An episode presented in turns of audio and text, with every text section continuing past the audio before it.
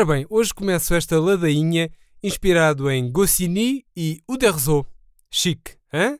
Começar um podcast com nomes e pronúncia em francês. Mas é isso mesmo que eu vou fazer. E porquê? Porque estamos no ano 2019 depois de Cristo. Todo o mundo vive enervado pelo grande confronto geopolítico e ideológico que ameaça a paz global. Todo? Não. Um país povoado por irredutíveis lusitanos resiste agora e sempre à corrente do tempo e entretém-se com programas da manhã, telefonemas e foguetório aeronáutico em volta do Montijo. Esse país é o nosso, não é a Gália, claro. Mas obrigado na mesma aos personagens de banda desenhada que vão ditando os nossos destinos. Se querem saber, o meu preferido é o Manuel Luís Panoragocha. E o herói da oposição também, o Asterriu, que anda à procura de uma poção mágica para derrotar o Império do Costa. Não vai ser fácil. Mas adiante. Esta semana, enfim, eh, tivemos muito fé de IVR, uma coisa em que Portugal é fortíssimo, mais até do que no hockey em patins. Uh, e começo por revelar em exclusivo que Pinto da Costa anunciou o regresso do senhor cá de casa, ou melhor, lá de casa dele. Após vários anos fora do lar, Pepe regressou ao Dragão e Pinto da Costa anunciou com orgulho esse grande feito, descrevendo o Central como o senhor cá de casa e também o senhor que manda os adversários para casa durante algumas semanas. Judite Souza já perguntou a Pinto da Costa uh, se o Pepe sabe substituir uma torneira da cozinha. Se não sabe, não é melhor do que a Rosa. A Rosinha dela. Mas mais importante do que isto é o foguetório aeronáutico, de que eu falava há pouco.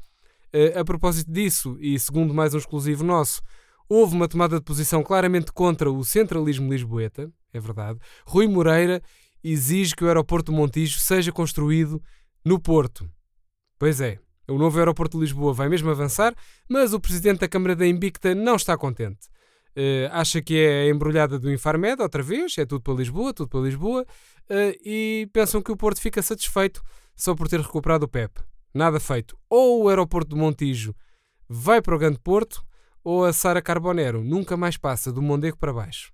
Ficam avisados, uh, palavras do autarca, que só vem a Lisboa quando há um concerto do André Ria.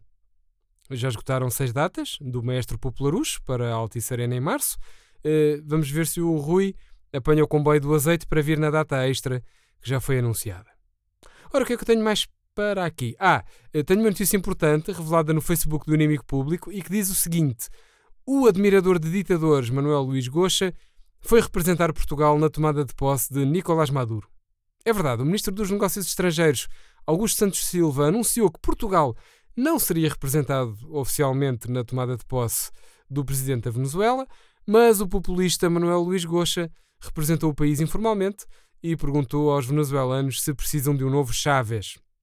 Uh, Marcelo Rebelo de Sousa, entretanto, acabou por telefonar em direto para o programa Alô Presidente. O homem não resiste em fazer uma perninha. Ainda a propósito do Goxa, uh, queria falar aqui sobre mais uma notícia de política internacional que revelamos no IP esta semana. Isto porque Donald Trump sugeriu ao apresentador da TVI que ele construa um muro de separação uh, entre si e o programa da Cristina. O programa Você na TV uh, do Manuel Luís Goxa parece apostado em dar a conhecer tudo o que é a extrema-direita da CPLP. Eh, esta semana até esteve anunciado o Alexandre Vamos Matar a Escardalha Frota, que é uma estrela dos pornos com anal técnico, que afinal não apareceu.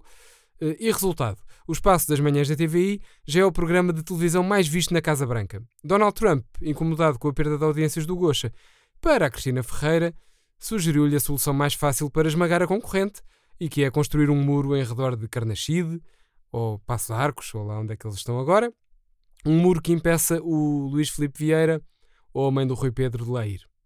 Trump também ofereceu a ajuda do seu compadre Vladimir Putin para pôr uma malta hacker amiga a deitar abaixo o sinal de emissão da SIC. Bom, agora vou falar um pouco sobre cultura pop, eh, tipo André Rieu, mas em bom, antes de ir à edição em papel desta semana.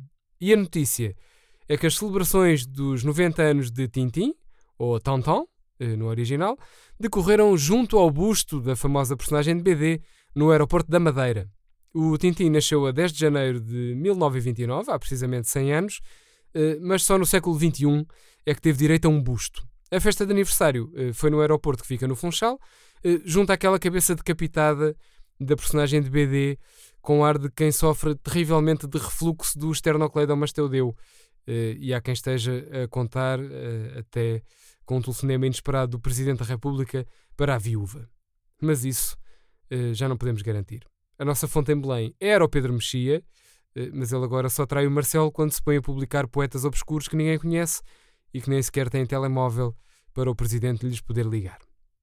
Vá, vamos lá então à edição em papel do IP, a nossa coqueluche, e esta semana a manchete anuncia que a extrema-direita vai organizar um debate inspirado pela pergunta Será que Portugal precisa de um novo Manuel Luís Goxa? Depois de a pergunta uh, Portugal precisa de um novo Salazar? Ter sido lançada no programa do Manel e da Maria, que andam à batatada com a Cristina, a extrema-direita uh, portuguesa ganhou embalo e elan e vai debater se o nosso país precisa ou não de um novo Goxa. E em caso afirmativo, será que aqueles figurinos e modelitos são para manter? Já o próprio apresentador viajou hoje durante o dia para a Itália uh, para fazer um ciclo europeu de conferências subordinadas a vários temas, como por exemplo: será que a Itália precisa do novo Mussolini? Será que Espanha precisa de um novo Franco? Será que Santa Combadão precisa de uma nova Maria Vieira? Olha, promete ser uma turnê de grande sucesso. Entretanto, vou aqui terminar a puxar dos nossos galões, pelo menos uma vez na vida, isto para anunciar que o presidente Marcelo ligou para a redação do Inimigo Público depois de ter ligado para as redações dos outros jornais satíricos como o Expresso e o Público. Eh, Marcelo diz que o fez por razões de equidade, foi mesmo a palavra que ele utilizou, eh, porque se se põe a ligar para títulos de referência na área do humor como o Expresso, ou o Público, ou Marcos Mendes, também é legítimo que telefone ao Luís Pedro Nunes, e é esta sua equipa de marretas que edita o jornal todos os dias, com grande galhardia, e que já faz parte da comissão instaladora do quiosque de cafés a 2 euros que há de abrir no novo aeroporto do Montijo. A isto chama-se diversificar o negócio dos média. Se o público vende garrafas de vinho, porque é que a gente não há de servir bicas? E pronto, assim vai o nosso mundo e assim termina o podcast desta semana, em modo empreendedor IP, classe. O meu nome é Pedro Vieira e regresso para a semana se o presidente Marcelo me telefonar. Abracinhos.